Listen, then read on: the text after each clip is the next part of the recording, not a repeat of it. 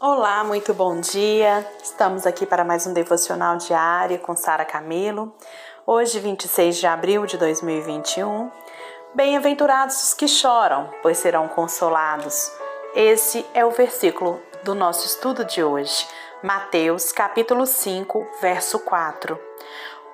Esse texto está lá nas bem-aventuranças que nós estamos estudando.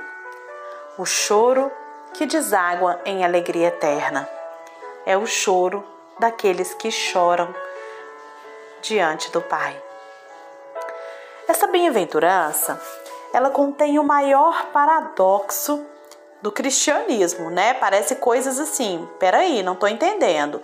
A gente podia traduzir assim: felizes os infelizes. Que espécie de tristeza é essa que pode produzir a maior felicidade?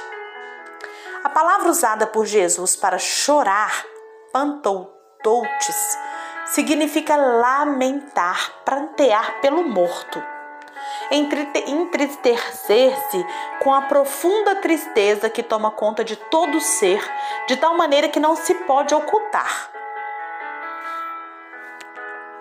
A palavra chorar, segundo William Barclay, é o, é, o, é o termo mais forte da língua grega para denotar dor e sofrimento.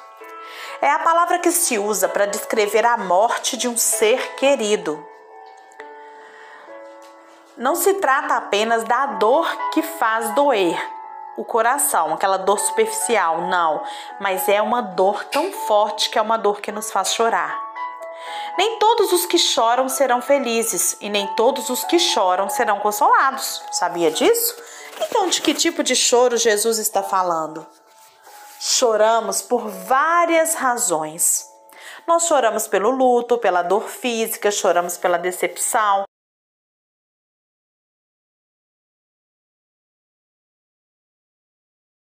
Choramos pela compaixão, pela solidão, pela depressão, choramos por amor. Mas de que tipo de choro Jesus está tratando nessa bem-aventurança? Jesus aqui ele está tratando de duas coisas: uma declaração, felizes os que choram, e uma promessa, esses que choram, eles serão consolados. Então nós vamos seguindo aqui a mesma é, a mesma direção que nós seguimos no, no outro, na outra bem-aventurança, nós vamos fazer nessa, com esse estudo também do pastor Hernandes Dias Lopes, que fala que o choro, o que que esse choro não significa. Preste atenção. Esse choro não é um choro carnal. O choro carnal, queridos, é aquele que a pessoa lamenta a perda de coisas exteriores e não a perda da pureza. A tristeza do mundo, ela produz morte. Amon, ele chorou de tristeza até possuir a sua própria irmã, né, para depois desprezá-la, lá em 2 Samuel 13:2, filho do rei da, do rei Salomão, do rei Davi, aliás, né? Acabe, ele chorou por não ter a vinha de Nabote, que ele queria tanto. 1 Reis 21, 4. O faraó chorou por ter feito bem, por ter libera, libertado o povo. Ele se arrependeu. Ele arrependeu-se do seu arrependimento, como está lá em Êxodo 14, 15. Então, esse choro não é um choro carnal, um choro de perdas de coisas exteriores. Esse choro, ele também não é um choro de remorso e do desespero, não.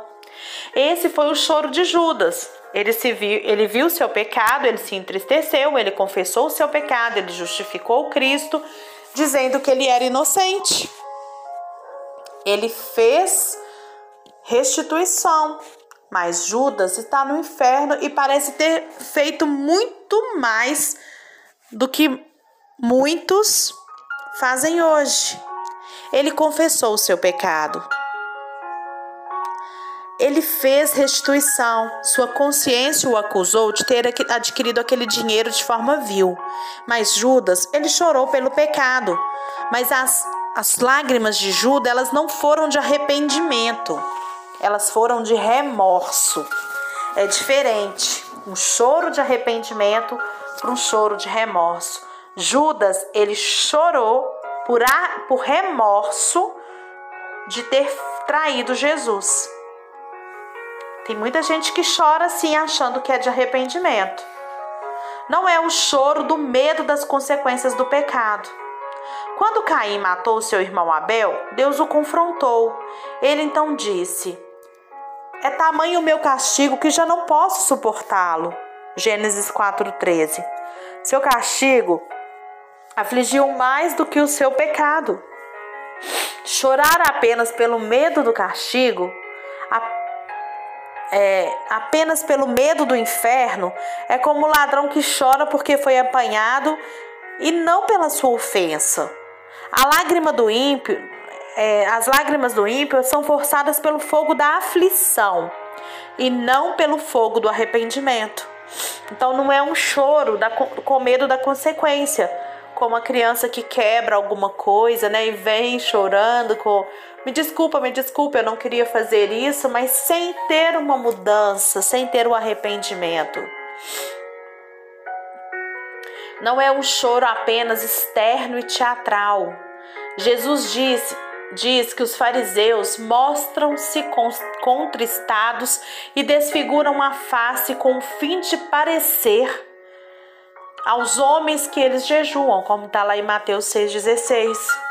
Os olhos estão molhados, mas o coração está seco. Os olhos estão umedecidos, mas o coração endurecido. Quando acabe sob do juízo de Deus sobre ele, sobre o seu reino, ele rasga suas vestes e veste-se com um pano de saco, como está lá em 1 Reis 21, 27. Suas vestes estavam rasgadas, mas o seu coração não. Ele vestia-se de pano de saco, mas não havia choro pelo pecado. Então, o que que significa esse choro dessa bem-aventurança? O que que significa esse choro? Esse choro, ele. Só um minutinho que eu passei a mão aqui e o texto passou. Esse choro, ele deve ser pelo pecado do outro. Sabe? Ele deve ser um choro espontâneo, desculpa. Ele deve ser um choro espontâneo. A mulher pecadora, lá de Lucas 7, ela revelou um arrependimento espontâneo e voluntário. Ela lavou os pés de Jesus com as suas lágrimas, não é isso que, que diz? Ela veio com unguento em suas mãos, amor em seu coração e lágrimas em seus olhos. Então, esse choro foi um choro espontâneo. Esse choro, ele deve ser um choro espiritual. É o choro pelo pecado e não apenas pela consequência do pecado. Entendeu agora? Faraó, ele pediu para tirar as pragas, mas jamais ele desejou tirar as pragas do seu coração. Quando Deus confronta Davi, ele arrependeu-se do pecado e ele chorou pelo pecado mais do que pelas consequências do pecado. Lembra disso? Ele disse: O meu pecado está sempre diante de mim, Senhor. Ele não disse: A espada está sempre diante de mim, o castigo está sempre diante de mim.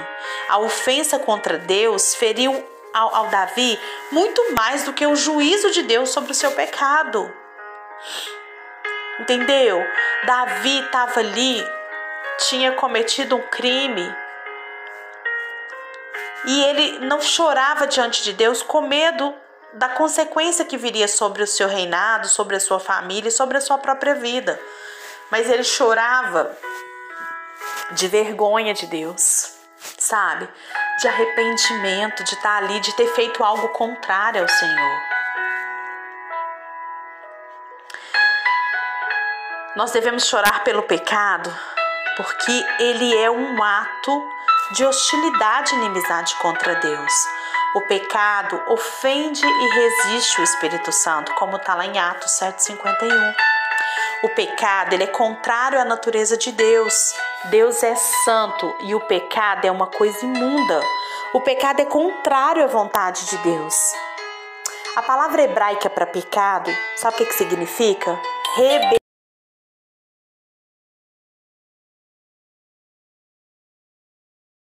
Para pecado significa rebelião. É muito difícil isso, né, gente? é, oferecer essa resistência. Nós devemos chorar pelo pecado, porque ele é um ato de consumada ingratidão contra Deus.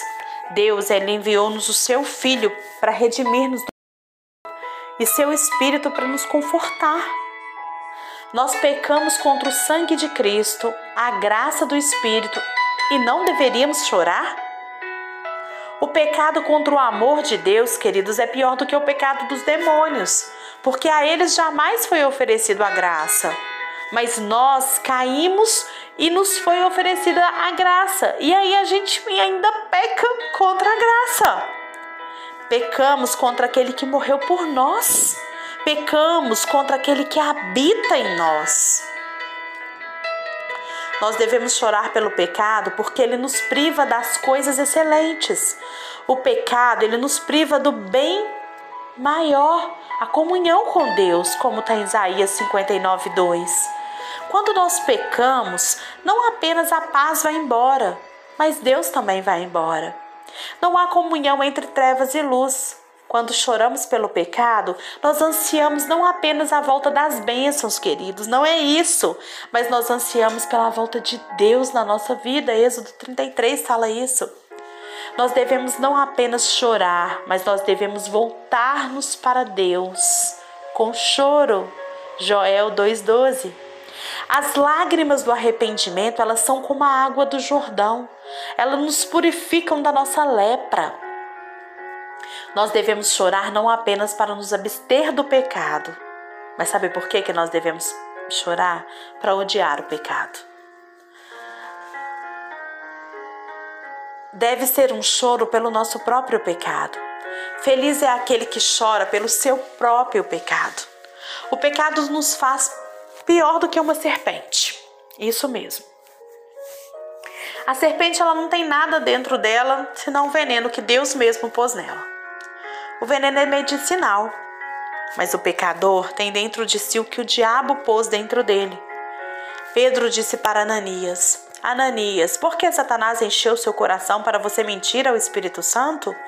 Atos 5:3. Nós temos em nós todas as sementes daqueles pecados que condenam as pessoas ao inferno. Aquele que não chora pelos seus pecados, ele perdeu completamente a razão. A sua razão.